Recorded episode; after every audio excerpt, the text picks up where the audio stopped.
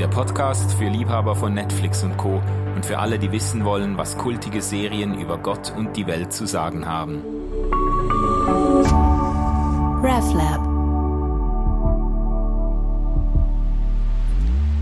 Freunde und Freundinnen der Popkultur und des Serienuniversums, herzlich willkommen zu einer weiteren Folge von Popcorn Culture. Ich bin hier ähm, in der üblichen Starbesetzung mit dem wunderbaren Jay Jakob Friedrichs aus äh, der Agglomeration von Frankfurt. Herzlich willkommen. ja, schön wieder, wieder dabei zu sein. Ja. und äh, neben mir die einzigartige, zauberhafte Jana, äh, äh, äh winterlich warm eingekleidet an diesem doch etwas kühlen Tag. Es, es, der Herbst ist eingezogen mindestens, wenn nicht sogar fast schon der Winter. Ja, ja, ich, ja. ich bin eingemuckelt. Ja. Und ähm, wir haben uns ein nicht allzu kuscheliges Thema vorgenommen, beziehungsweise haben wir, haben wir uns überlegt, wir könnten doch jetzt Oktober äh, eine Halloween-Folge aufnehmen. Und das, obwohl wir letztes Mal eigentlich schon so ins Horrorgenre eingetaucht sind mit Midnight Mass, äh, haben wir gedacht, nee, das könnte jetzt doch was sein, ähm, äh, sich noch einmal so ein bisschen zu gruseln und ähm, anlässlich von Halloween uns mal mit der dunklen Seite der Macht zu beschäftigen. Und wir wollen das tun zuerst einmal anhand eines äh, ganz neuen Films auf Netflix, der ist vor ein paar Monaten in den Kinos gelaufen, äh, äh, Star besetzt mit Russell Crowe. Äh, der äh, Titel des Films, der Name des Films ist The Pope's Exorcist. Es geht also um einen Exorzistenfilm. Zu Und Ostern ist er übrigens, glaube ich, angelaufen. Ich will dich echt, gar nicht ja? unterbrechen, aber ich glaube, direkt zu Ostern äh, ist er in den Kinos angelaufen. Ach, quasi passenderweise. Das passt ja oder gar nicht, aber wie auch immer. Ja. Also das, äh, genau, jetzt ist er auf Netflix zu sehen. Äh, ich fand ihn tatsächlich ganz gut und spannend. Ähm, es ist aber so, dass ich gar keine Referenz bin in dieser Sache, weil es ist tatsächlich der erste Exorzistenfilm, den ich mir überhaupt angucke. Äh, das trifft auf Jana und Jay definitiv nicht zu. Ihr seid da alte Hasen. Ähm, deshalb haben wir gesagt, wir, wir machen das so, wir steigen ein äh, mit dem Film The Pope's Exorcist an sich und öffnen das dann ein bisschen, weil uns auch ähm, das Phänomen interessiert. Warum ähm, kommt die Filmindustrie von diesen Besessenen und ihren Exorzisten irgendwie nicht los und warum zieht das noch immer ein Millionenpublikum an? Was ist es denn an diesem Phänomen, äh, das irgendwie so packt und fasziniert?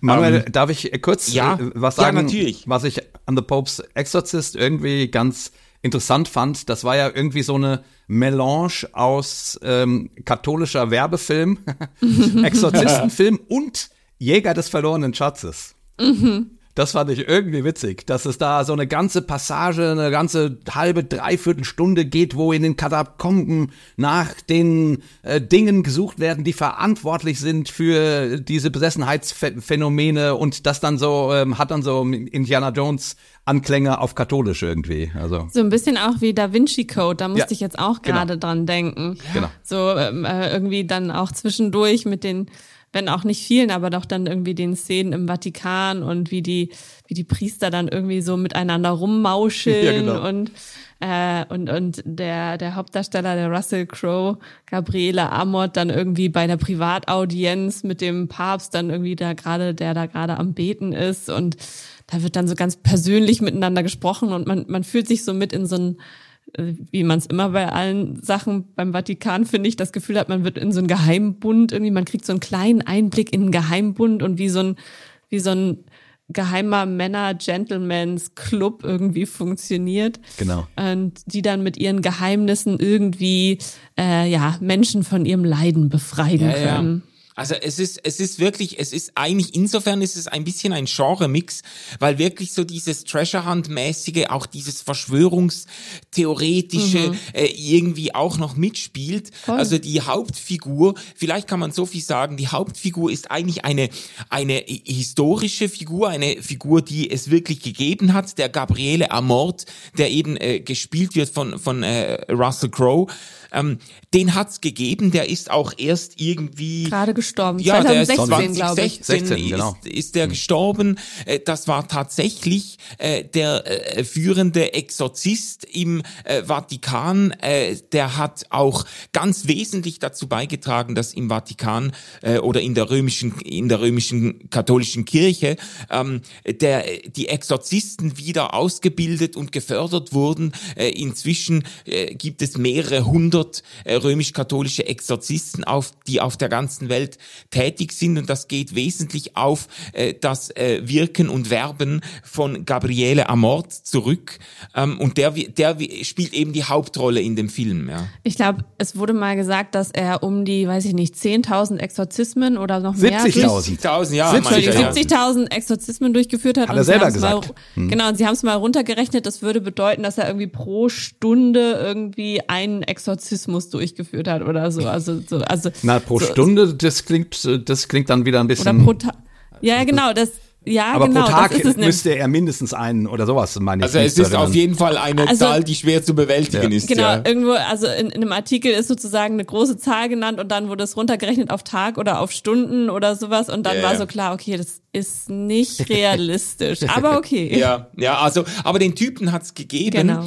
Und ähm, äh, in dem Film, äh, die, der Film beginnt mit einer Exorzismus-Szene, in der äh, äh, eben dieser äh, Vater Amort äh, einen Dämon in ein Schwein hinein äh, befördert oder quasi überredet, in dieses Schwein zu fahren und dieses Schwein dann sehr ähm, äh, äh, effektwirksam äh, mit einer Shotgun äh, zugrunde richtet und dafür kriegt er dann Ärger ähm, bei der römisch-katholischen katholischen Kirche wird dann quasi vor ein Tribunal gebeten mit äh, fünf äh, Bischöfen und Kardinälen, die ihn da zur Rechenschaft ziehen und so. Und äh, er macht da eine ganz, das, das darf man vielleicht sagen, ich, ich liebe Russell Crowe in dieser Figur. Ich finde, er spielt das wirklich ja. äh, mit einer mit einer Prise Humor und Augenzwinkern und wie er da, wie er da auch politisch navigiert in diesem äh, im Vatikan und so. Ich finde, er hat eine saugute Rolle in dem, es macht echt Spaß, ihm zuzuschauen. Sagen wir so, es wird ab der ersten Minute alles dafür getan, dass er in seiner Figur, in seiner Rolle als Gabriele Amort auch so ein bisschen stilisiert wird, als mhm. der Aufrührer im Vatikan, der der irgendwie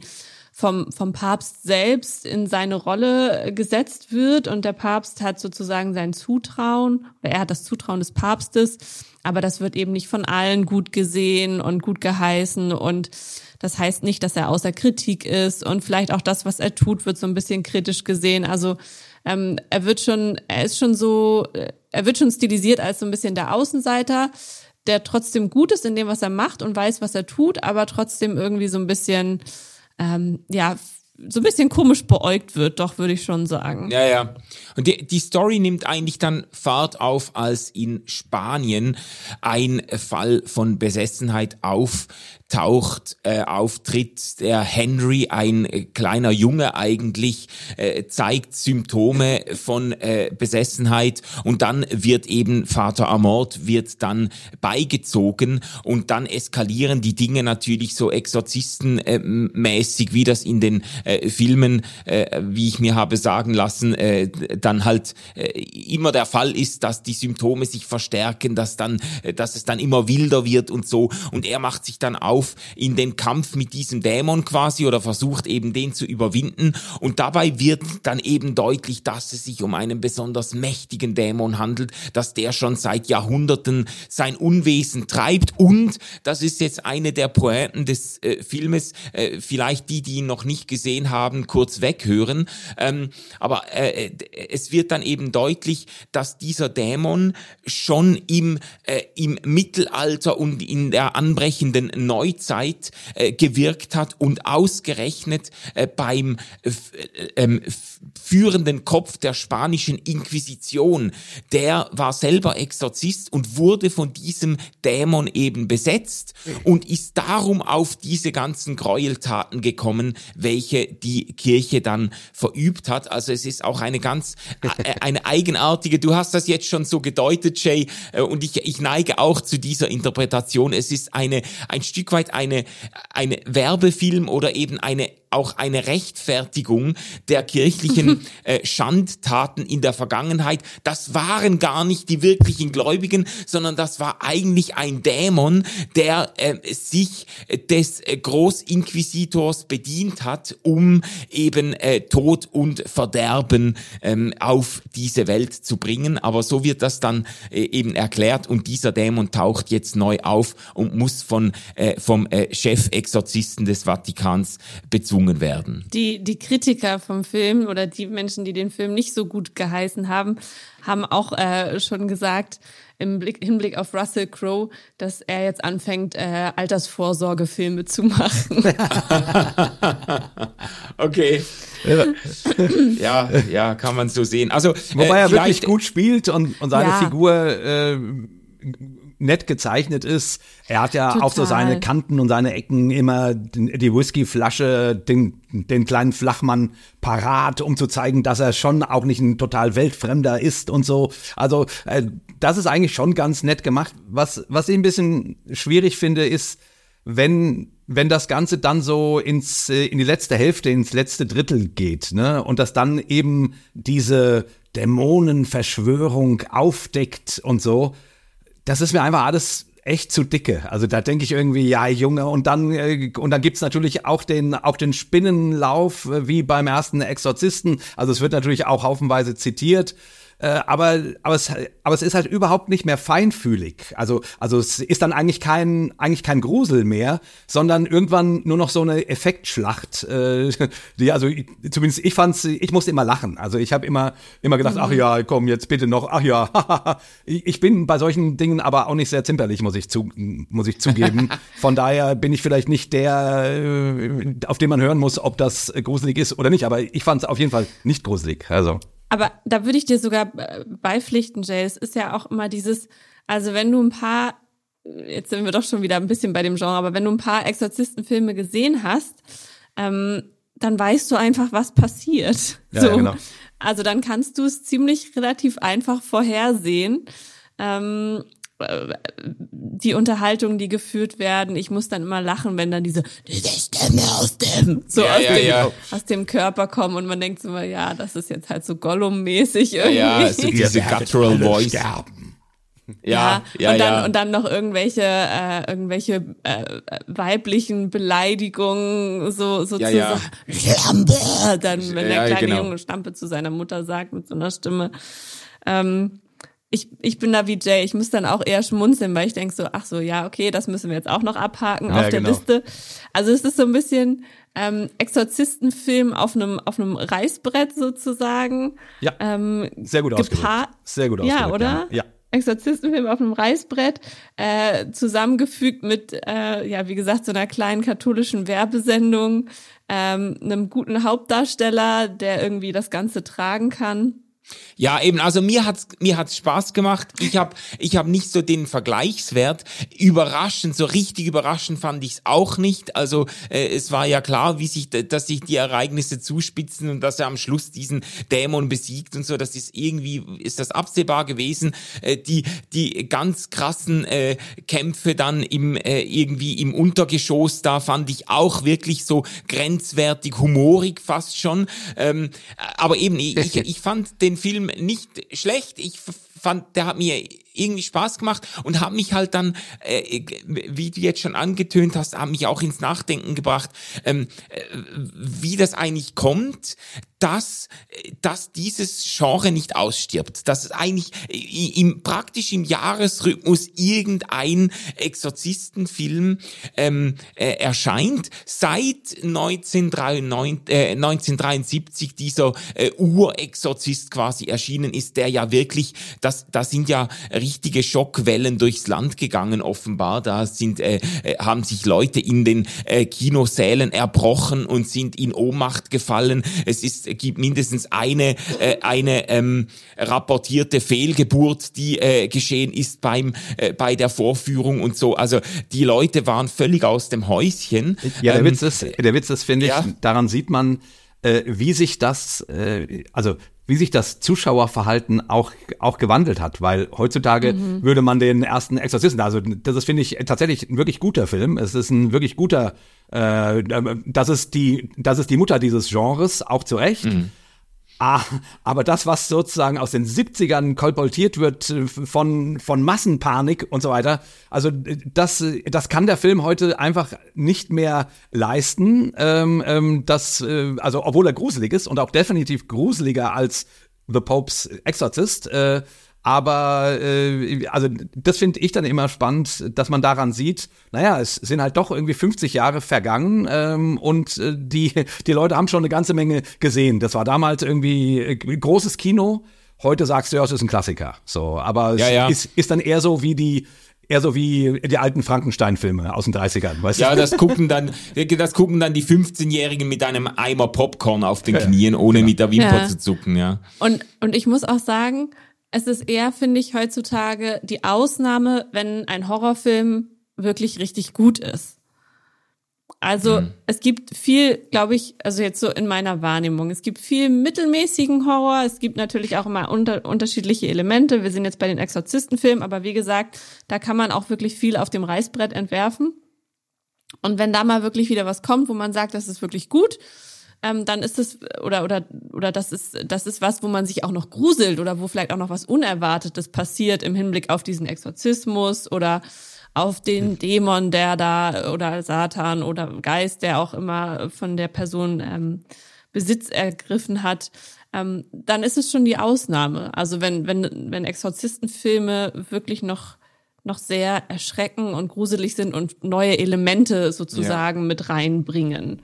Also ähm. für die für das Exorzisten-Genre würde ich dir an sich, glaube ich, zustimmen. Fürs Horror-Genre nicht. Ich finde, da gibt's immer mhm. wieder wirklich äh, ganz großartige äh, wie jetzt Midnight Mass, haben wir erst letztes Mal drüber ges gesprochen, ähm, oder eben auch äh, im, im Filmbereich schon äh, originelles, Neues, äh, was man noch nicht gesehen hat und auch nicht und was auch nicht nur an den an irgendwelchen Effekten hängt oder so. Also es gibt jedes Jahr mindestens immer zwei, drei äh, wirklich starke Horrorfilme, wo ich denke, jipp, das äh, da da denken sich Leute schon noch was aus. Also Genau, da kommt es natürlich, also das war jetzt eher auch auf die Exorzistenfilme ja. sozusagen bezogen. Ähm, aber ja, es ist ja auch bei Exorzistenfilmen die Frage, so wie entsteht Horror, wie entsteht der Grusel bei genau. den Menschen, ähm, wie arbeitet man mit Jumpscares so? Und das ist ja das, was bei Exorzismusfilmen zum Beispiel relativ einfach zu, zu erzeugen ist, aber eben dann, wenn man es fünfmal gesehen hat, vielleicht gar nicht mehr gruselig, das, was ich eben gesagt habe, wenn dann auf einmal das Kind oder die junge Frau, wer auch immer gerade besessen ist, äh, die Gliedmaßen komisch verbiegt und äh, Kratzer im Gesicht hat, weil es sich selbst verletzt hat und dann mit einer komischen Stimme spricht, dann ist es äh, ein, zwei, dreimal gruselig, aber irgendwann schmunzelt man dann halt sozusagen ja, ich, darüber. Das Standard. Ich, halt, ja, genau. aber ich, ich hasse das halt. Ich, ich habe diese, diese Jumpscares, ich, ich hasse das wirklich. Da denke ich immer, dann, dann liegt da das besessene Kind im Bett und der geht dann ganz nah ran. Hm. Ist es tot? Ist es vielleicht tot? Ich muss noch näher rangehen. Denke, ja, geh noch näher ran. Nahaufnahme. Ich will, ich will ganz nah dran, dran sein, wenn dann die, der den Mund aufreißt und die roten Augen und so. Und, und ich mache dann den Ton aus, damit ich, damit ich mich erschrecke.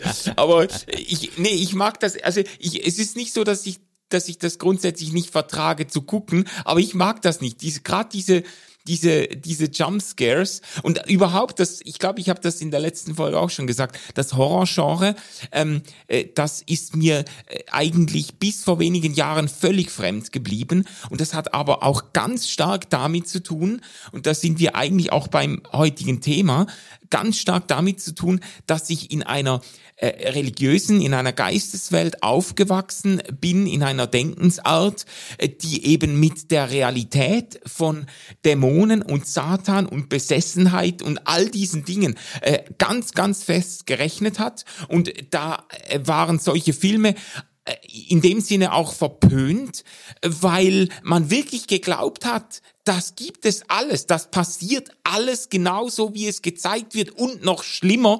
Und dann ist es ja schon fast makaber, wenn man sich sowas dann zum Vergnügen reinzieht quasi. Und ich habe ich hab wirklich so, ich bin mit großen vorbehalten gegenüber diesem Genre aufgewachsen. Äh, man, das war auch klar früher, man durfte das nicht gucken. Das guckt man nicht. Man, ja, ja, genau. man, man, man unterhält sich nicht äh, oder man.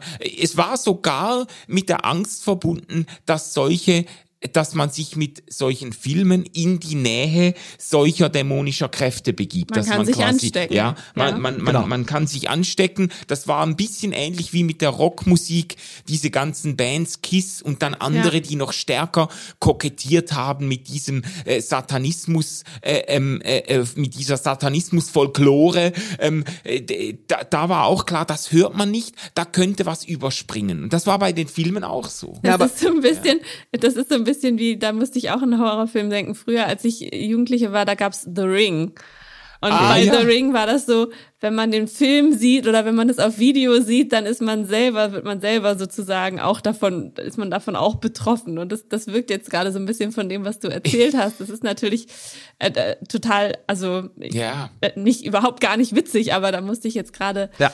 gerade daran denken. Aber wie du sagst, auch ja. mit, den, mit der Musik oder ähnlichem, ähm, dass eben davon geschlossen wird, wenn diese Inhalte ähm, etwas, etwas öffentlich zeigen oder davon, was im Radio gespielt wird oder im Fernsehen gespielt wird, dass das dann eben so starken negativen Einfluss natürlich auf die Hörenden oder Sehenden haben kann, ähm, dass, dass dadurch äh, die sie selbst auch verändert ja, werden. Also ja, bei uns in der Jugendgruppe, ne, äh, so, da war das immer Dauerbrenner, die, die, die neuesten okkulten Aktivitäten von irgendwelchen Stars und Bands und irgendwelche Filme, die den Satan verherrlichen und so. Äh, also wir haben da, wir hatten da quasi eine, ähm, eine gewisse eine gewisse Freude äh, oder eine gewisse Affinität. Faszination, sagen wir es mal so, eine Faszination, weil wir eben auch tatsächlich geglaubt haben, dass es das alles gibt, ähm, sowas quasi aus der Ferne ähm, ähm, zu kommentieren ähm, ähm, mhm. und natürlich in der Regel nicht besonders gut. Und ich wollte noch gerade sagen, du hast uns ja so ein äh, so ein Wahnsinnsvideo von einem katholischen Exorzisten weitergeleitet, Manu. Ich meine, ja. der der erzählt von all dem, was wir in diesen Filmen sehen, davon, dass Leute die Wände hochkrabbeln, davon, dass Leute über über einem Sofa geschwebt sind, er das tatsächlich gesehen hat ja. ähm, und und von anderen Sprachen, die sie nicht können natürliche sprechen. Kräfte. Ja. Ähm, ähm, also so, ich meine nur äh, jetzt da, das ist wirklich 100 Prozent das, was man in Exorzistenfilmen sieht, was dieser äh, äh, katholische Exorzist, also äh, ähm, sagt, was er, was er quasi, ich, also ich übertreibe jetzt nur ein kleines bisschen täglich in seiner, in seinem Arbeitsleben erlebt. So, ja, ähm, und das Video ist sechs Monate alt oder so. Das ja. ist von diesem Jahr. Genau. Also der, äh, das gibt's noch Leute, die und der, man muss auch sagen, das, natürlich ist mir das inzwischen schon, äh, die, ist mir schon fremd geworden oder fremder geworden diese Art des ähm, äh, Denkens und der äh, Glaubensauffassung.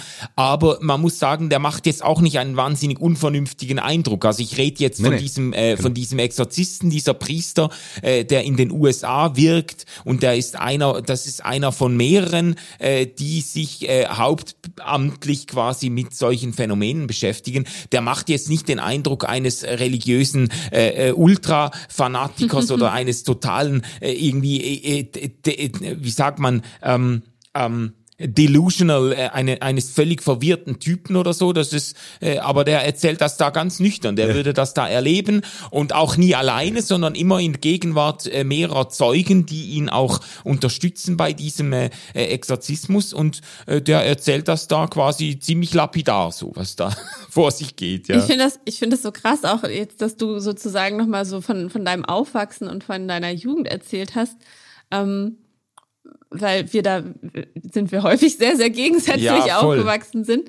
Und ich weiß noch, dass ich so, als ich 14 oder 15 war, immer irgendwie das, das Bedürfnis hatte oder wie, wie du, Jay, auch gesagt hast, so eine Affinität dazu oder immer das Gefühl hatte, da müsste doch irgendwas passieren oder es müsste doch irgendwie Geister geben. Jetzt nicht in Bezug auf so Besessenheit oder den mhm. Satan oder Dämonen, die jemanden ähm, bei jemandem Besitz ergreifen können, sondern eher so, also ich weiß noch, dass wir so aus so einer Zeitschrift dann oder selbst gebaut so ein Ouija-Brett zum Beispiel hatten, mhm. wo man dann irgendwie die Finger drauflegen musste mit einem Glas und dann hat man eine Frage gestellt und dann sollte der Geist antworten und dann hat sich das Glas auf dem Brett verschoben. Da war dann so die Zahlen und das ABC und so konnte der Geist dann quasi antworten. Und das haben wir, glaube ich, so mit 14 oder 15 dann irgendwie auf irgendwelchen Übernachtungspartys gemacht natürlich totaler Bullshit ist, um das so zu sagen, weil irgendwie bewegt sich das Glas, weil irgendwer dann so ein bisschen schiebt und die anderen wollen das natürlich auch und deswegen bewegen sich dann irgendwie alle.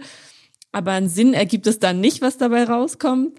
Ähm, und ja, aber ja, aber da wurden wir jetzt zum Beispiel dieses Gläserrücken. Ja. Ich habe da, da, ich wusste gar nicht, dass es wirklich, also das ist zum ersten Mal, wo ich höre, dass jemand das wirklich macht. Aber da wurden wir als Teenager regelmäßig vorgewarnt. Ja, ja, das genau. ist Ta Tarotkarten, Gläserrücken, Tischrücken, Pendeln. Da ja. wurden wir regelmäßig alles vorgewarnt. Gemacht, ist, hat alles ja, nicht funktioniert. Hat alles nichts, hat alles nichts genützt. Hat alles nichts genutzt. Und vor allem, als ich meine, als 14-jährige Mädchen, also was, was haben wir da gependelt? Ähm, irgendwie versucht herauszufinden, auf wen der Schwarm steht oder ja, ja. solche ja, Sachen oder irgendwie versucht zu irgendwelchen Geistern Kontakt aufzunehmen, aber so viele Geister kannten wir doch noch nicht oder Menschen, die schon verstorben waren. Das war dann irgendwie die Oma von meiner Freundin oder sowas. Ja, okay. Ja, also, aber das ist wirklich äh, witzig, Jana, weil, äh, wie gesagt, ich, ich, ich ja sozusagen äh, aus der ähnlichen Szene komme wie der Manu und bei uns ähm, ähm, war irgendwie ganz klar, dass es das, also da hat man das auf gar keinen Fall so als Partyspaß hätte, hätte machen können oder so. Und, mhm. Weil man ganz, mhm. ganz deutlich davon überzeugt war, dass es das wirklich ganz echt genau gibt. Also sprich, es könnte sein, dass da ein wirklicher Dämon antwortet und das sollte man besser nicht erleben, so nach dem Motto, ne? Also ja. Krass. Mh. Also von daher ja. ist es äh, echt witzig, wie, wie, wie unterschiedlich das so ist, wie man äh, aufwächst und auch in welchen Settings was auch gleichzeitig sozusagen wieder, ähm, wenn wir jetzt darüber sprechen, ähm, über dieses über dieses ganze Phänomen sprechen, finde ich äh, dann auch wieder zeigt, ähm, du bist ja relativ unbedarft an diese Dinge rangegangen und hast dabei nicht große Furcht erlebt. Wir haben das alles furchtbar ernst genommen und haben wahnsinnige Furcht erlebt. weißt du, was ich meine? Aber ihr, also, ja, voll, aber ihr, ihr habt vorher quasi auch schon gesagt bekommen, dass ihr das fürchten müsst. Ja, ja, ja, ja sozusagen. Ganz genau. Und ich glaube, mir hat das einfach nie jemand gesagt und deswegen haben wir das einfach irgendwie probiert.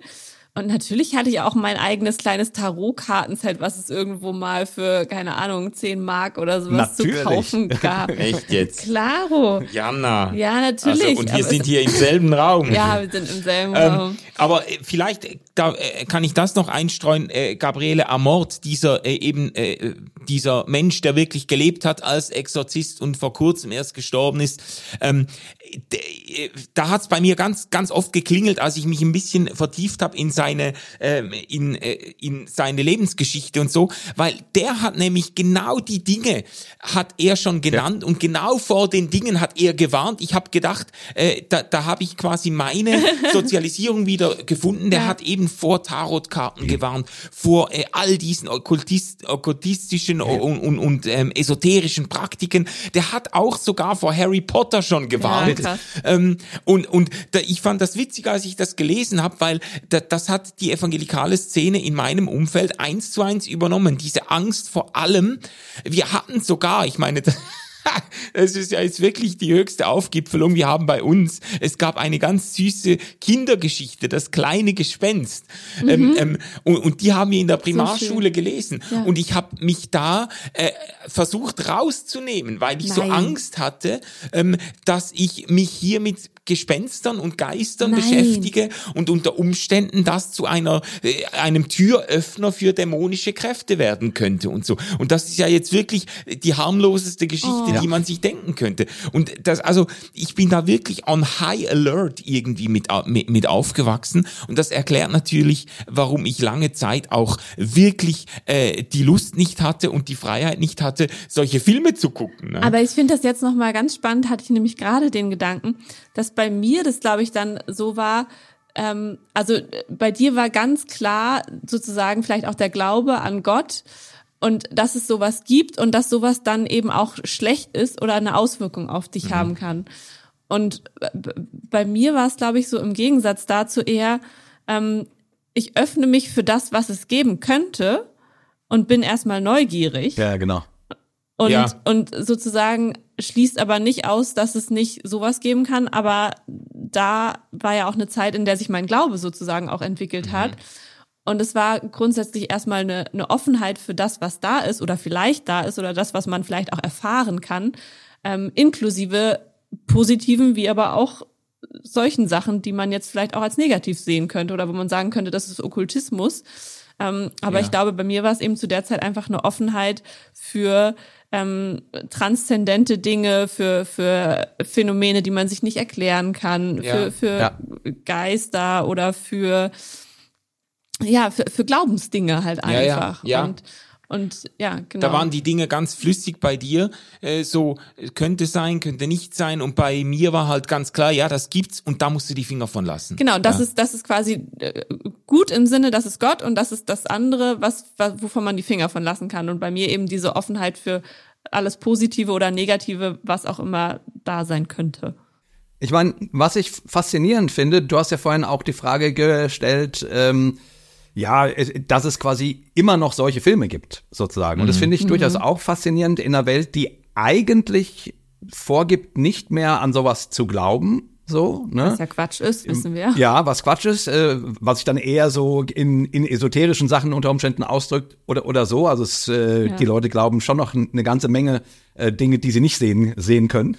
so. Ja. Mhm. Aber mhm. trotzdem finde ich das irgendwie interessant, dass diese alte Geschichte von Geistern, die Menschen besetzen, äh, die ausgetrieben werden müssen, sozusagen, dass die nicht, äh, im, im, so säkular die Welt auch sein mag, nicht totzukriegen ist und sei es nur als, äh, als Gruselspaß im Kino, ähm, ähm, das finde ich irgendwie, ja, das fasziniert mich immer mal wieder, weil ich irgendwie denke, äh, warum guckt ihr euch sowas eigentlich an, wenn ihr das alles für Bullshit haltet? So. Ja, ja. Ich finde, es ergibt total Sinn. Ähm, wir haben da, äh, Manu hat da vorhin im, im, Vorgespräch das auch schon so ein bisschen angeteasert und das war auch schon so ein Gedanke, den ich im Zusammenhang damit hatte. Ähm, die Menschen suchen ja immer nach irgendwie Erklärung. Ja. Und auch Erklärungen für irgendwie das Schlechte, was sie in sich selbst irgendwie wahrnehmen, aber auch das, das Negative, die schlechten Handlungen oder auch das Unerklärliche, mhm. was sie beim Gegenüber sehen, in anderen Menschen oder, oder jetzt gerade auch aktuell in der Weltlage. Mhm. So von, von dem Bösen, dem Bösen, ich mache hier gerade Anführungszeichen, ja. dem Bösen in der Welt, was passiert. Und die Menschen brauchen Erklärungen. Und wenn man in solchen Filmen sind die Antworten relativ einfach. Ähm, und dieses, das Bedürfnis danach, eine einfache Antwort zu haben dafür.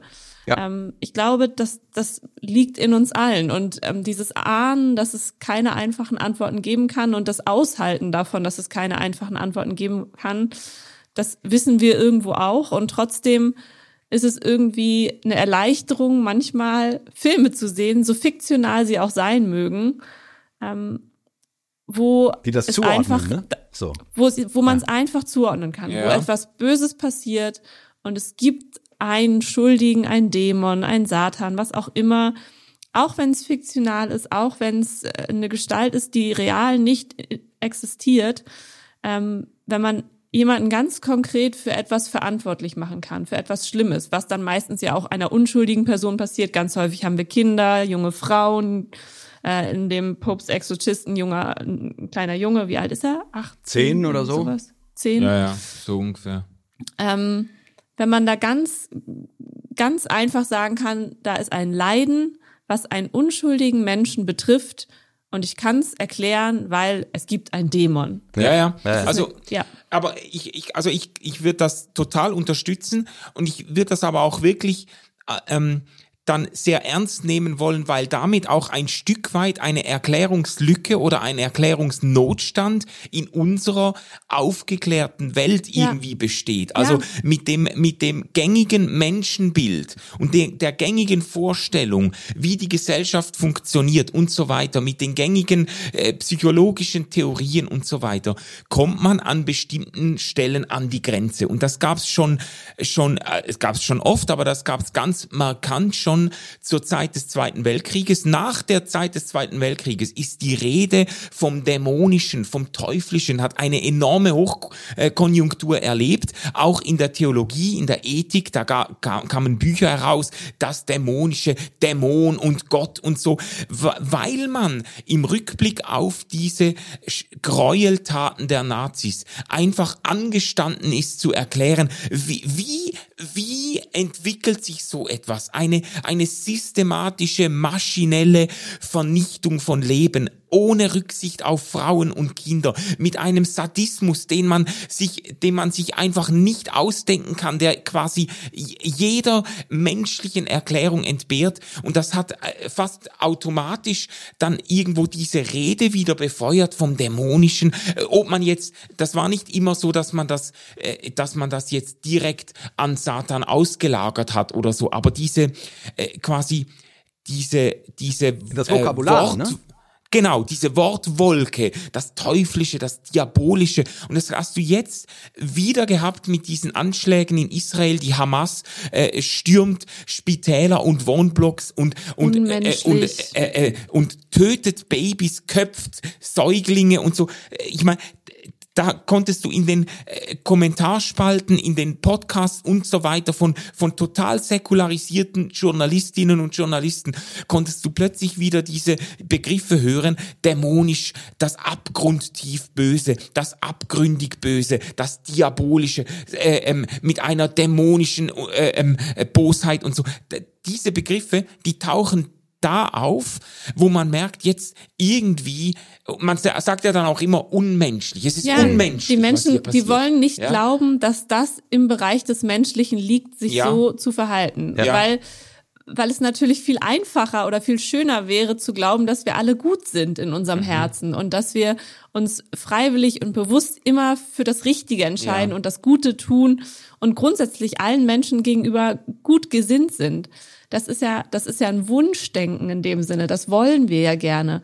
Und, und so etwas dann zu sehen, geht immer mit einer Desillusionierung einher, würde ich sagen. Also wir werden desillusioniert von dem, was wir selber von uns glauben wollen, wie ja. wir sind als Menschen, bekommen mit, nein, so sind wir nicht, ähm, sind erschüttert, sind desillusioniert und müssen das dann aber durch Worte sozusagen von uns fernhalten. Also sozusagen das machen Menschen, aber wenn sie das tun, handeln sie nicht menschlich. Also das ja. menschlich sein ist ja grundsätzlich eher positiv konnotiert. Ja.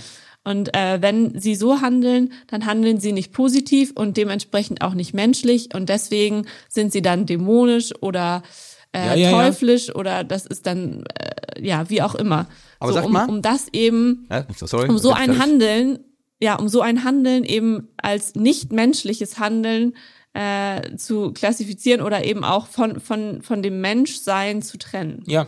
Aber sag mal, ja. ähm, was mir, was ich mich dabei jetzt sozusagen gerade frage, wenn wir schon darüber sprechen, ich meine, wir kommen alle irgendwie so aus dem äh, kirchlichen, äh, christlichen Kontext. Ähm, und ich meine, man muss ja sagen, der Glaube an, an Satan und an Dämonen ist ja nicht erst im Mittelalter erfunden worden, sondern äh, der hat eine lange Tradition im, im religiösen Setting und gerade ähm, auch im christlichen.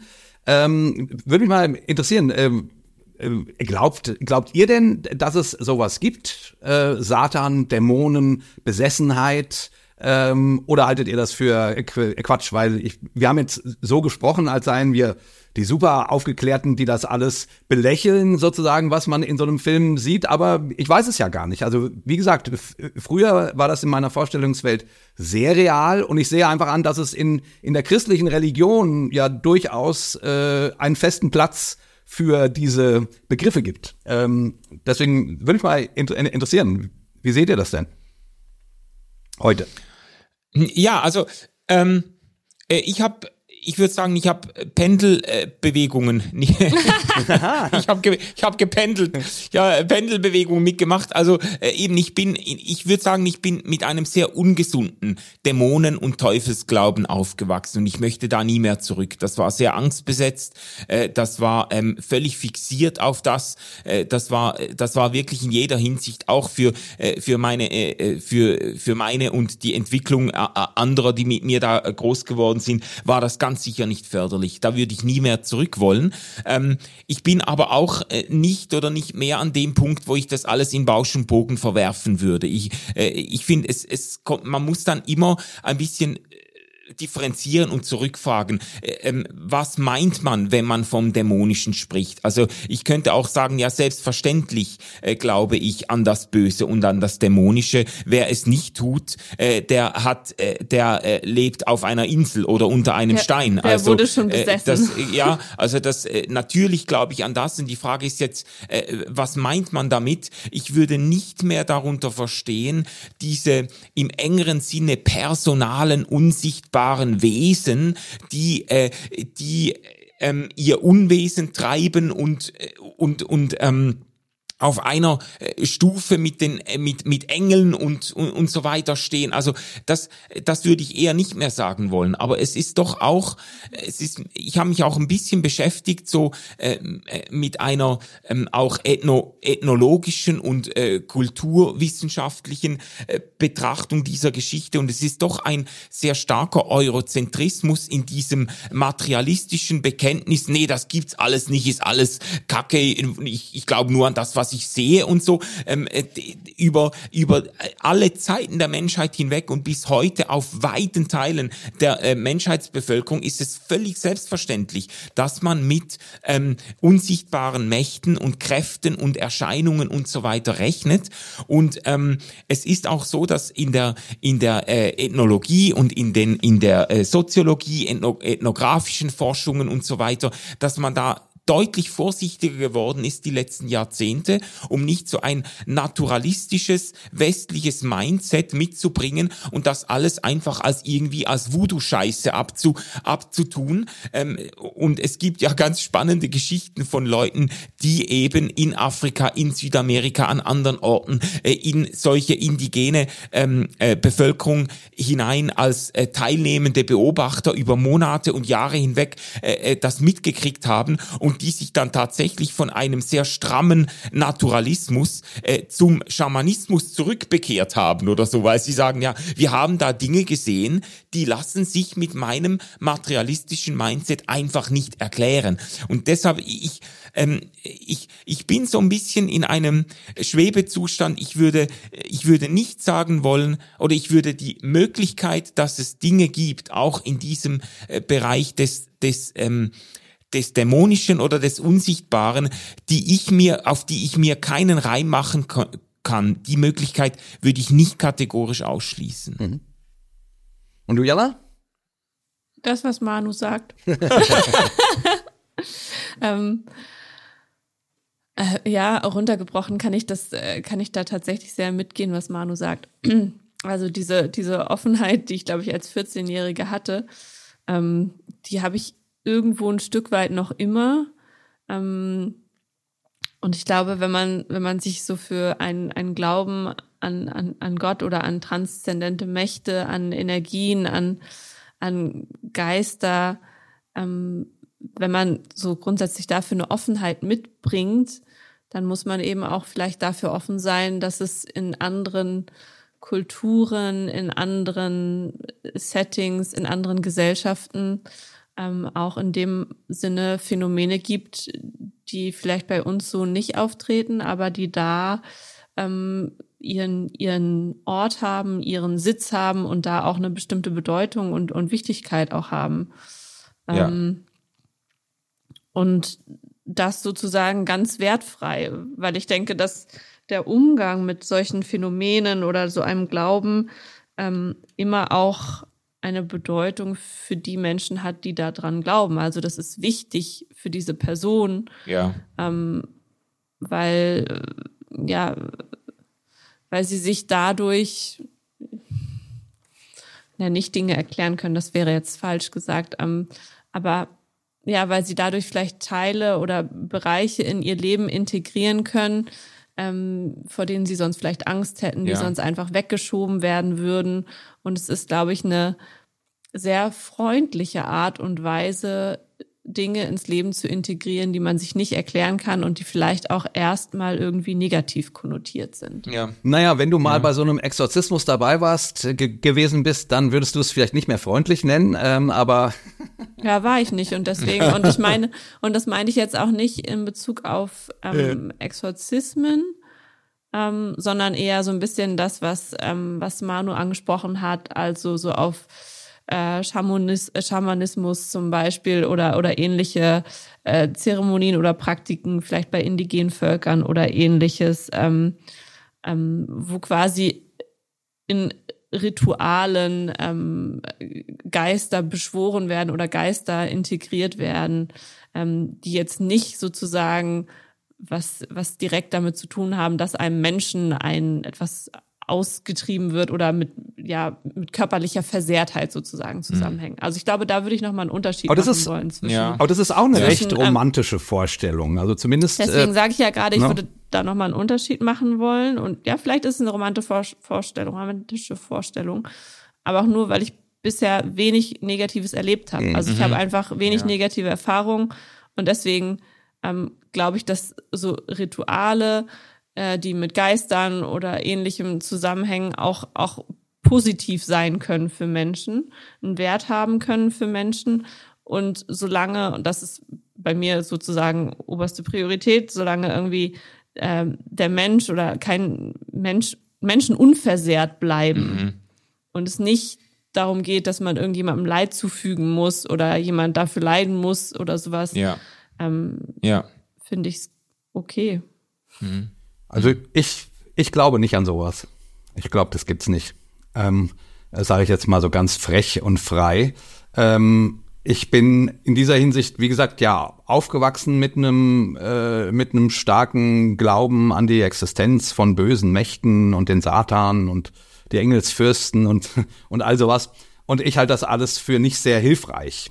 Ich glaube auch tatsächlich, dass das Christentum äh, angetreten ist, ähm, eine Alternative zu dieser Art von von Glauben an Naturmächte und Angst vor den Geistern der Ahnen und so weiter anzubieten, ähm, um irgendwie sozusagen in der, also ich sage jetzt mal ein bisschen platt und fromm, in der Formel, Jesus hat den Tod überwunden, Jesus hat das, was, was uns, was uns äh, im Leben Furcht einflößt, weil wir es nicht begreifen, nicht verstehen können, weil wir es nicht fassen können, weil es natürlich immer mehr gibt, als man selber sagen kann ähm, oder denken und äh, wissen kann. Ähm, natürlich, das, das glaube ich auch, also das wäre die Fußnote sozusagen. Aber ähm, ich glaube, das Christentum ähm, hat von Anfang an darauf gesetzt, Leuten zu sagen, ihr braucht keine Angst zu haben. Die, die Mächte, vor denen ihr euch, euch fürchtet, sind entmachtet. Gott hat die besiegt sozusagen, ne, durch die mhm. Auferstehung von Jesus. Und, ähm, und wir sind jetzt heute sozusagen an einem Punkt äh, in, in der westlichen Welt, wo wir das quasi, naja, internalisiert haben. Also wo wir sozusagen äh, ne, im, im, im, im lange Zeit im, im, in der christlichen Geschichte war das immer noch ein ganz starkes Narrativ. Also sprich, auch die Christen hatten, hatten nach wie vor Angst äh, vor diesen Mächten und vor irgendwelchen mhm. Hexen und dann wurden ähm, Hexen verfolgt und, ähm, und verbrannt und alles Mögliche. Und äh, irgendwann ähm, ähm, hat man angefangen, sich die Welt anders zu erklären, ähm, auf auf wissenschaftlicher Ebene und man stieß dahin, ach so, wenn ein Blitz einschlägt, das hat gar nichts mit irgendwelchen Geistern zu tun, sondern mit Elektrizität äh, und äh, Höhen, also Hochdruck- und Tiefdruckgebieten und all so ein Kram. Ich will damit nur sagen, ähm, ich, also ich für meinen Teil, ähm, und ich glaube auch gerade deswegen, weil ich das eben auch so in meiner christlichen Jugend so negativ er erlebt habe, diese diese Angst vor dem, mhm. Äh, mhm. diese quasi schon Ehrfurcht vor dem dämonischen, dem satanischen und so äh, dass ich irgendwie eigentlich ganz froh bin, das in den letzten Jahren abgelegt zu haben. Ohne damit sagen zu wollen, dass ich genau wüsste, wie die Welt komplett ist. Ne? Ähm, mhm. ähm, ich weiß nicht, ob, ob man sagen kann, äh, dass das, was man unter Dämonen verstanden hat oder unter Geistern oder Besessenheit oder wie auch immer, ob das ein Chiffre für irgendwas ist, was es tatsächlich in irgendeiner Form gibt, das kann ich nicht, kann ich nicht beurteilen. Aber meines Erachtens hilft der Glaube an sowas eher weniger, ähm, als dass er sozusagen dich lähmt und dich von den Dingen abhält, die, die das Leben äh, ausmachen, ausmachen und schön machen, sozusagen. Deswegen ja. bin ich an der Stelle inzwischen ein, ähm, ein, ein deutlicher ähm, Vertreter ohne dass ich jetzt alles erklären könnte. Ne? Wenn da so ein Exorzist sagt, da hat jemand über den Sofa ge geschwebt oder, oder ist die ist die Wand hoch hochgekrabbelt, dann denke ich auch, ja meine Güte, was äh, wenn ich das jetzt sehen würde, dann würde ich dazu vielleicht auch noch, noch mal eine andere Meinung haben. Oder lügt der einfach? Kann ich alles nicht beantworten, weiß ich nicht. Ne? Ich muss dessen Bericht ja. nehmen, wie er, wie er kommt. Äh, und ich, ich selber habe sowas noch nie erlebt. Und ich merke, mir tut's besser, das alles für Humbug zu halten. ja, das ist ein gutes, ein gutes Schlussstatement. Also ich, äh, also wir, wir, wir brauchen das jetzt nicht im Detail auszudiskutieren. Ich finde, ich grundsätzlich stimme ich mit ein, mit der mit dem Motiv, das du nennst, auch über, äh, überein. Ja. Ähm, ich ich, das ist ja genau das Problem, dass eigentlich ich eigentlich mit einer sehr lähmenden Angst vor diesen Dingen aufgewachsen bin und dieses diese Perspektive auch, äh, um das ganz fromm zu sagen, diese Perspektive des Evangeliums oder der christlichen Botschaft eigentlich, ähm, dass wir eben keine Angst haben müssen, dass eben und das ist ja auch die, das ist ja auch eine Botschaft gewesen, die quasi die Apostel äh, in diese ähm, äh, sogenannte heidnische Welt hinaus rausgebracht haben, in der man quasi genau. hinter jedem Stein äh, einen Dämon äh, erwartet hat oder mit, mit ganz vielen Dingen gerechnet hat. Ähm, ähm, und das ist auch, was in der Missionsgeschichte bei allem, äh, was da kritisierenswürdig ist, äh, immer wieder geschehen ist, dass Leute wirklich von ihren massiven Ängsten um äh, Geister und Dämonen, die ihnen übel mit äh, mitspielen und massiven auch ganz äh, fürchterlichen Ritualen, wo man irgendwelche äh, Kinder lebendig begräbt, weil, weil man die, die Dämonen besänftigen will und weiß nicht was. Äh, da, da hat eigentlich die, die, die christliche Botschaft an vielen Stellen sehr befreiend gewirkt. Und diesen, diesen, äh, diese Bewegung würde ich natürlich leidenschaftlich mitgehen wollen. Aber die Botschaft war natürlich nicht äh, ähm, in äh, de, der ersten Christenheit, ihr braucht keine Angst zu haben, das gibt's alles nicht, sondern die, die Botschaft war natürlich, ihr braucht keine Angst zu haben, weil es eine Kraft gibt, die die stärker ist und die das letzte Wort haben wird. Und das sind eben nicht irgendwelche Dämonen ähm, und Teufel, sondern äh, das ist dann eben die, die, die, der auferstandene Christus. So, das, äh, aber eben, äh, ich, der, es fehlt halt der Nachsatz. Ihr braucht keine Angst zu haben. Fußnote Ihr habt aber einen freien Willen und deswegen seid ihr in der Lage, böse zu handeln, sozusagen. Ja. Also jetzt ja. so platt gesagt, nein, äh, so, das ist natürlich jetzt äh, sehr, sehr platt formuliert, aber ähm, ja. dieses keine Angst zu haben, entlässt die Menschen natürlich trotzdem in eine Eigenverantwortung. Mhm. Und eine Eigenverantwortlichkeit äh, zum, zum, zum Handeln in der Welt. Und ähm, dass das aber trotzdem auch böses Handeln beinhalten kann. Ja, ja, natürlich. Dessen, also, dessen also ich wollte ja. damit ja. auch nicht sagen, dass ich, dass ich nicht glaube, dass es Böses gibt. Natürlich gibt es Böses. Äh, mhm. Menschen tun Böses. Ich weiß noch nicht, ob es das Böse in Form von einer Person gibt, ne? so wie, so wie man das meinetwegen nicht. unter dem Teufel ja. äh, subsumiert, ähm, ähm, den, ja. den Fürst des Bösen sozusagen. Ja, das, das halte ich das ist mir heute irgendwie nicht mehr mh, hm, so, so glaubwürdig, zumal das noch ja. nicht mal eine biblische Erzählung ja. ist, sondern, nee, sondern äh, da bin, da bin ich auch raus. Also da, da, da bin ich auch raus. Da, da, da bin ich auch nicht so. Ich glaube, ich glaube, wir sind, wir sind da eigentlich ja, ja. fast alle einer ähnlichen Meinung an sich. Wahrscheinlich, wahrscheinlich sind wir nicht so weit auseinander. Und das, äh, egal wie man das jetzt theologisch, äh, philosophisch löst, das Problem kommt ja wieder. Es ist ja jetzt, was wir, was wir eingangs gesagt haben, es ist ja dann doch so, wenn solche Dinge geschehen, wie im, äh, wie die Hamas es in Israel tut oder andernorts, dann kommen diese Kategorien, poppen sofort wieder auf, weil man irgendwie diese Manifestationen des abgrundtief Bösen dann doch irgendwo, irgendwo wieder äh, vorgeführt kriegt und ähm, und auch unheimlich und Angst durchaus furchteinflößend findet wieder. Also da dann zu sagen, ähm, also natürlich glaube ich, dass in letzter Konsequenz auch, ich würde auch da sagen, dieses Böse hat nicht das letzte Wort. Und es ist äh, ein äh, äh, Anker meines Glaubens zu sagen, ähm, die Liebe wird auch über diesem, diesen Gräuel noch triumphieren, aber ich muss auch sagen, ich könnte nicht behaupten, dass mir solche Dinge, wenn ich sehe, was man kleinen Kindern antut, äh, nicht so unweit von uns entfernt, äh, das macht mir Angst. Also wirklich. Ja, natürlich. Natürlich, weil das, glaube ich, einfach ein Ausmaß an, an Gräuel, an Gewalt, an ja, an Gewalt einfach aus ja. und, und Liebeslosigkeit ja. sozusagen ja. ist. Ähm, das zum Glück zum Glück einfach ganz vielen von uns unglaublich fremd ist und, und unglaublich betroffen macht und dann eben auch mit solchen, also mit Recht, auch mit solchen Worten wie unmenschlich ähm, bezeichnet wird, weil wir eben dann doch in dem Glauben sind, dass, wie du gesagt hast, irgendwie die, die Liebe siegt und eigentlich, eigentlich, eigentlich die Liebe zueinander und, und die Mitmenschlichkeit, das ist, was eigentlich ein Großteil des Menschseins ausmacht, hoffentlich oder ausmachen sollte. Und solche Bilder einfach zutiefst befremdlich sind, immer wieder. Was ich ganz cool finde an der religiösen Sprache über das Böse, über das Dämonische, über, über das, ähm, das ist eine andere Sprachwelt, als wenn man es nur so nur so auf der moralischen Ebene verhandelt. Mhm. Ne? So nach dem Motto, oh, die haben ganz schlimme Dinge getan, die waren, die waren böse. Die ähm, waren böse. Ne? Ja. Oder als Kind, oh, du äh, ähm, entscheide dich für das Gute, nicht für das Böse.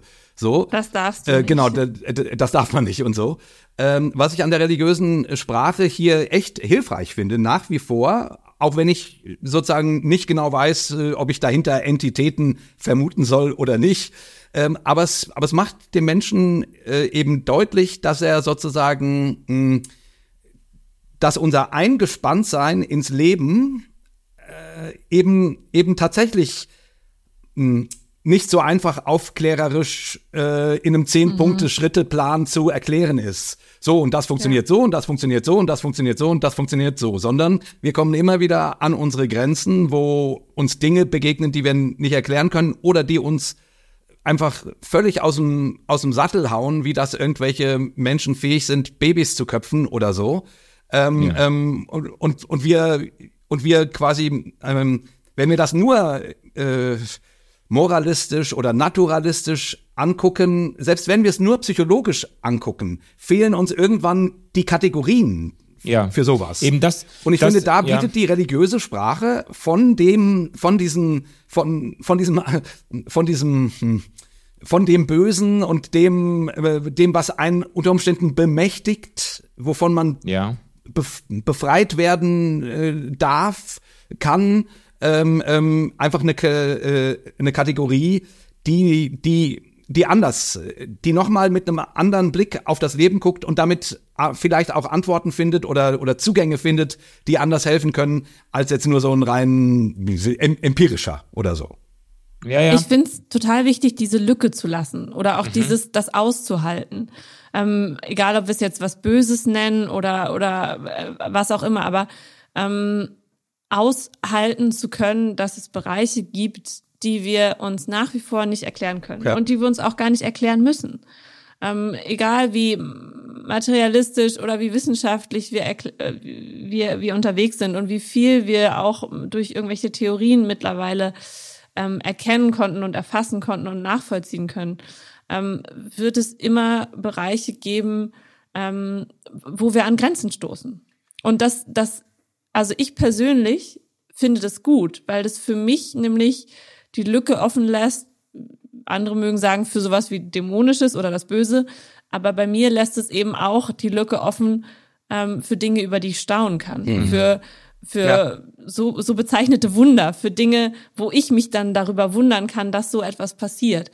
Und wo ich vielleicht gar nicht verstehen muss, weshalb das gerade passiert ist oder, oder gar nicht naturwissenschaftlich erklären will, weshalb das so ist, wie es ist, weil es mir den Raum gibt, ähm, an Dinge auch glauben zu können, ja. die ähm, ja, die, die offen bleiben. Ja, mhm. also ich, äh, ich, ah, ich teile das voll. Ich, ich, ich hänge jetzt nur noch ein bisschen äh, bei diesem weißt du, wir haben doch drüber gesprochen, man spricht dann von unmenschlichen Taten. Ja. Du hast es auch ein bisschen ausgeführt. Und ich hänge da noch ein bisschen fest, inwiefern ist es hilfreich, wenn man im Angesicht solcher Gräueltaten dann wieder die Kategorien des Dämonischen, des mhm. Diabolischen, des Teuflischen hervorkramt, um auch diese Erklärungslücke ein Stück weit zu fühlen oder irgendwie Worte zu finden. Und dann sagt man, das ist, das ist nicht das ist nicht menschlich, das ist unmenschlich, das ist, ähm, das ist diabolisch. Ähm, ich ich frage mich dann immer, hält man sich damit auch ein Stück weit äh, die Realität vom Leibe, mhm. indem man sagt, das ist nicht menschlich.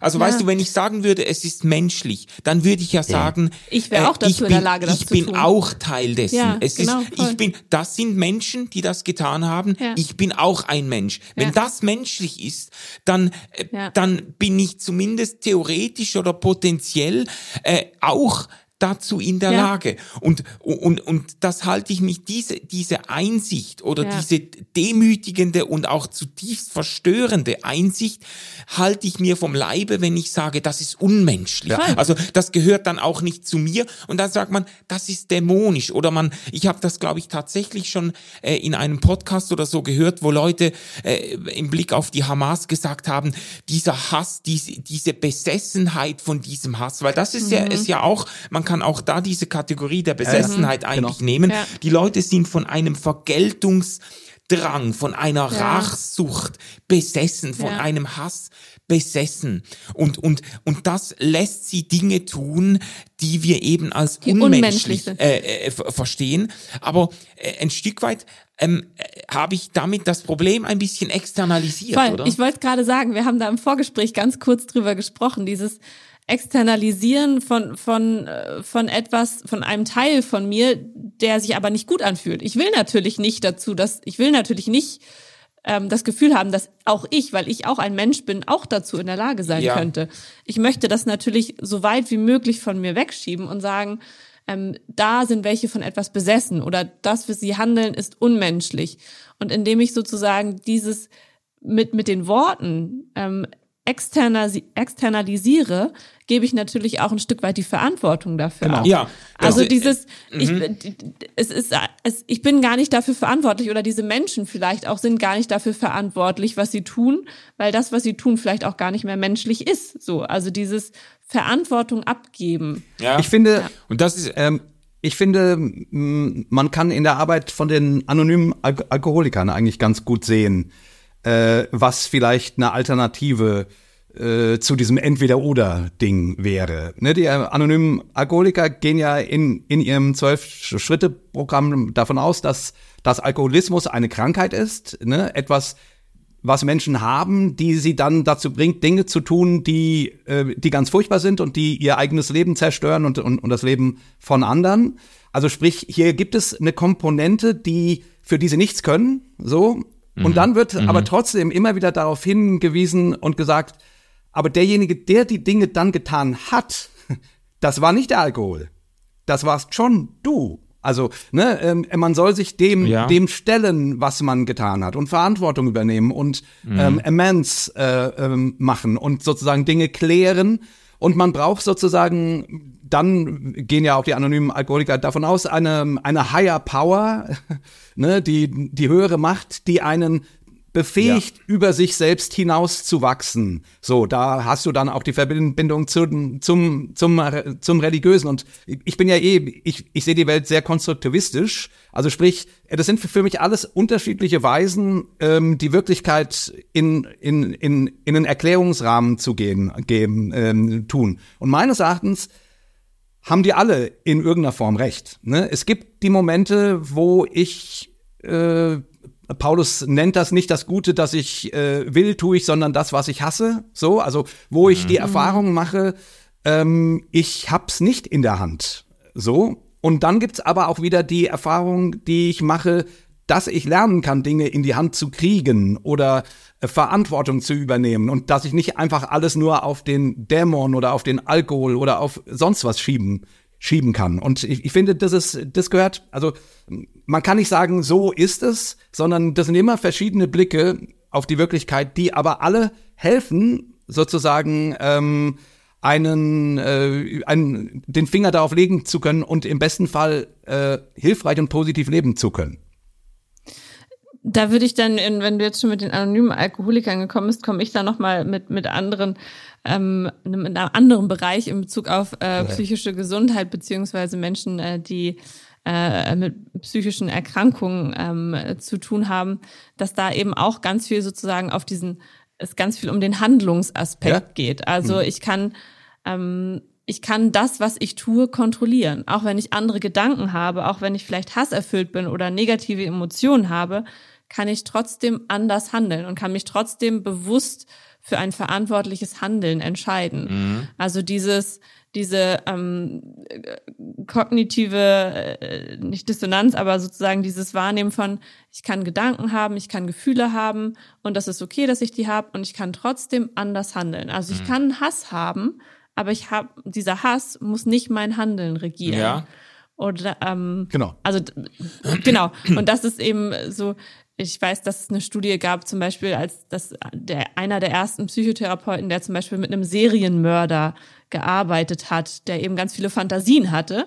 Und das war einer der ersten Psychotherapeuten, der sich mit dem zusammen hingesetzt hat und gesagt hat, ja, dann erzähl mir von deinen Fantasien und wir halten das jetzt aus und ich kann hier auch Messer hinlegen und du hältst es aus, das nicht zu tun. Mhm. Weil du dich, also ist natürlich auch, also jetzt krasses Beispiel, aber dieses ähm, Aushalten von Gefühlen und von Gedanken und wissen, ich kann trotzdem verantwortlich und auch verantwortlich meinen Mitmenschen gegenüber handeln. Ja, so. da, das, also das finde ich jetzt das ist jetzt hilfreich, weil es nochmal eine neue Perspektive auf dieses Phänomen Besessenheit auch mhm. eröffnet, so dieser psychologische Blick ja. eigentlich. Man kann ja. das auch in Verbindung bringen mit dem, was man eben das Unbewusste oder das mhm. Unterbewusste genannt hat, mit dieser äh, Tatsache, dass das, was wir voneinander in alltäglichen sozialen Interaktionen in der Öffentlichkeit zu sehen bekommen, eigentlich nur die Spitze des Eisbergs ist. Genau. Und darunter ist quasi ein riesen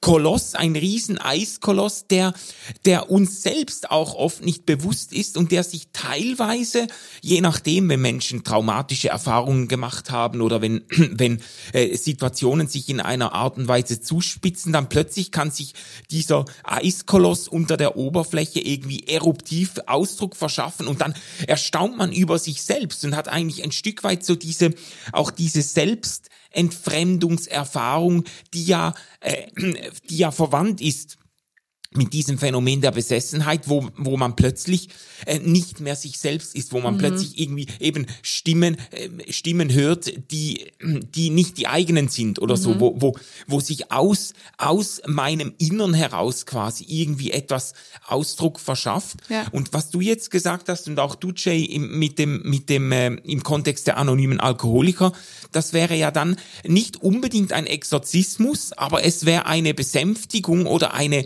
eine Integration ja, genau dessen, das. was man da in sich spürt. Genau. Die eigenen Dämonen, die eigenen Geister, jetzt eben psychologisch und nicht mhm. theologisch, äh, ontologisch gesprochen, die eigenen Dämonen irgendwie zu besänftigen oder zu integrieren, mit ihnen umzugehen, lernen, das an die Oberfläche zu holen, was ja. da gärt und brodelt und und, ähm, und dann zu merken, äh, es erhöht sich dann diese Selbstwirksamkeit, mhm. dieses Gefühl, ja, ich bin aber nicht einfach ein Sklave äh, meines Unterbewussten, ich bin nicht einfach ein Besessener meiner Vergangenheit, dessen, was meine Eltern mir angetan ha haben ja. oder was auch immer, sondern ich kann mich dazu noch einmal verhalten mhm. und dann, äh, dann, äh, dann äh, ähm, dann findet eben nicht eine Dämonenaustreibung statt, aber doch eine äh, Inklusion. Äh, ja, eine eine neue ähm, eine neue Beherrschung des eigenen Lebens irgendwie, oder? Ja, ja vielleicht auch sozusagen eine, eine Erweiterung. Also ich will nicht sagen, äh, eine höhere Form von Reflexionsfähigkeit, sondern aber so,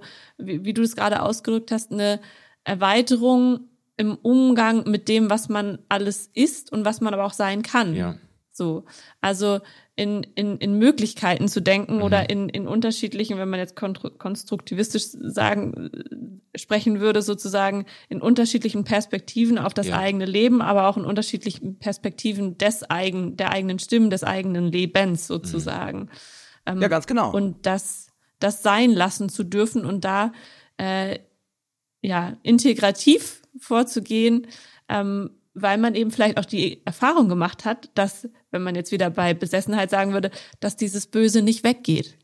Also dass es diese, diese Stimmen ja. geben wird ja. und dass, dass es ein Teil ist, der vielleicht unterschiedlich ausgeprägt ist, aber in jedem von uns irgendwo auch vielleicht etwas, etwas davon irgendwo da ist. Mhm. Bei einigen mehr, bei anderen weniger, aber zu sagen, okay, das ist auch ein Teil von mir und ich habe auch Momente, in denen ich Hass habe und, und in denen ich sage, ey, ich würde dir manchmal so gern auf die Fresse hauen, weil mhm. du mich gerade so aufregst, so. Ähm, und dann aber eben bewusst damit umzugehen. So, ja, ganz ja. genau. Und die, ähm, ich finde hier den wiederum negativen Anteilen. Ja, genau. Und ich finde hier wiederum sozusagen spannend, die tatsächlich dann auch die auch die auch die gläubige Perspektive darauf, weil ich finde nämlich tatsächlich, solche Erfahrungen macht jeder von, von uns in Abstufungen. Nicht jeder ist ein Serienmörder, nicht jeder ist psychisch krank, aber keine Ahnung, äh, in der einen oder anderen Form ähm, hat jeder schon erlebt, dass er nicht, wie Freud das nannte, Herr im Haus ist. Ne? Ähm, ja. So, und äh, wie gesagt, das kann man nun durch so ein Bild äh, von Geistern oder sowas. Das Einzige, was ich daran eben schwierig finde, ist, dass die so die so die eigene äh, Verantwortung irgendwie ein bisschen abschneiden und auch die auch die Möglichkeit äh, quasi äh, selbstwirksam zu sein. Deswegen finde ich das schwierig. Aber auf der anderen Seite das das positive Bild zu glauben, dass es dass es eine gute Macht gibt. Ähm, ne, mhm. ähm, eine, eine göttliche Macht gibt, die mir in meinen Schwierigkeiten und in meinen Selbstentfremdungserfahrungen ähm, nahe ist, mich zum einen annimmt, wie ich bin, so dass ich mich mit diesen Dingen annehmen kann und mhm. sie dann darüber dann vielleicht auch bearbeiten kann, aber zum anderen eben auch, ähm, dass ich glauben kann, ja, es, es gibt, also die Antwort liegt nicht alleine nur in mir, sondern mhm. sie liegt auch außerhalb von mir. Also sprich, ja. äh, es gibt eine eine Macht, eine Liebe, ähm, der ich mich anvertrauen kann, die mir helfen kann, solche Momente und solche Selbsterfahrungen oder auch Erfahrungen mit anderen ähm, zu anders zu bewältigen, als wenn ich das alles nur aus mir selber ähm, erreichen müsste. Das ist, finde ich, mhm. der Vorteil an einem, an einem, an einem, an einem positiv gläubigen Weltbild, dass du äh, dass du das Leben und die Schrecken, die du erlebst, nicht alleine bewältigen musst und selber. Aber das, das ist ja sozusagen nicht nur der Vorteil von, von, von diesem Weltbild, das sozusagen diese Mächte integriert, sondern ich finde, dass das kann einem unabhängig davon, ob man jetzt daran glaubt oder nicht, trotzdem weiterhelfen. Dass man weiß, ich bin nicht alleine ja. damit. Genau. Und äh, ich bin auch nicht alleine damit, mit diesen Dingen umgehen zu müssen und ja. erschrocken sein zu müssen von dem, was passiert. Genau und äh, gleichzeitig trotzdem zu wissen, auch ich habe Momente, in denen ich äh, gefühlt mich von Hass besessen, um mal jetzt diese Wortwahl zu benutzen, fühle oder ähnliches. Ja, Jana, ja. was ist denn los? Ist du sprichst heute von, oft von oft von Hass. Was ist? Äh, ähm, sollen wir dich mal kurz beseelsorgen? Ein kleiner Scherz. Muss nicht darauf antworten. Ich habe gerade überlegt, ob ich gerade äh, im, im Schweizerdeutschen sagt man ja hässig, ob ich gerade hässig, hässig, hässig, ja ob genau. ich gerade hässig bin auf irgendwen. Das ist ein, das ist ein schöner, äh, ein, ein, die nette, die schweizerisch nette Version äh, ist. Also ist, eigentlich würde man äh, sagen sauer oder ich bin sauer. sauer auf ja, genau. Man ist sauer, man ist hässig. Man ist hässig. Ähm, aber, ja. ja, ich, ich würde, ich würde eigentlich an der Stelle gern auf die Zielgerade gehen und auch vielleicht yes. nochmal ähm, den Bogen zurückschlagen, weil was mir jetzt aufgefallen ist, die letzt, in der letzten Runde äh, im Gespräch, wo wir das Ganze ein bisschen stärker psychologisch auch äh, angeguckt haben, äh, das ist mir eigentlich sehr sympathisch, weil es eben letzt, weil es letztlich wieder äh, auf den Menschen und seinen, äh, seinen Handlungsspielraum zurückgeht. Und das ist vielleicht auch ein bisschen der bittere Nachgeschmack äh, in diesem Film The Pope's Exorcist, weil mir das noch ein bisschen nachgegangen ist, dass da ja eigentlich versucht wird zu erklären, also äh, die spanische Inquisition als einer, äh, eine der quasi der größten, der dunkelsten Zeiten der äh, christlichen Kirche, wo man wirklich äh, Tausende von Menschen zu Unrecht ums Leben gebracht hat. Ähm, da könnte man jetzt noch Kreuzzüge und, und äh, Hexenverbrennungen anführen und so. Aber es wird schon der Versuch gemacht, ähm, irgendwie zu erklären, wie es dazu kommen konnte. Und das wäre ja jetzt schon fast ein bisschen ein Gegenprogramm zu dem, was wir jetzt vorhin besprochen haben, weil wenn ein Dämon hinter diesen Schandtaten steht. Und jetzt quasi der Großinquisitor, der wollte das ja. gar nicht, aber der wurde besetzt, der wurde im Besitz äh, genommen von einer teuflischen Macht. Dann ist die und Kirche natürlich nicht verantwortlich. Dann, ist, dann sind die, ist die Kirche eigentlich das Opfer. Es ja. ist schon fast eine ja. Opfer-Täter-Umkehr.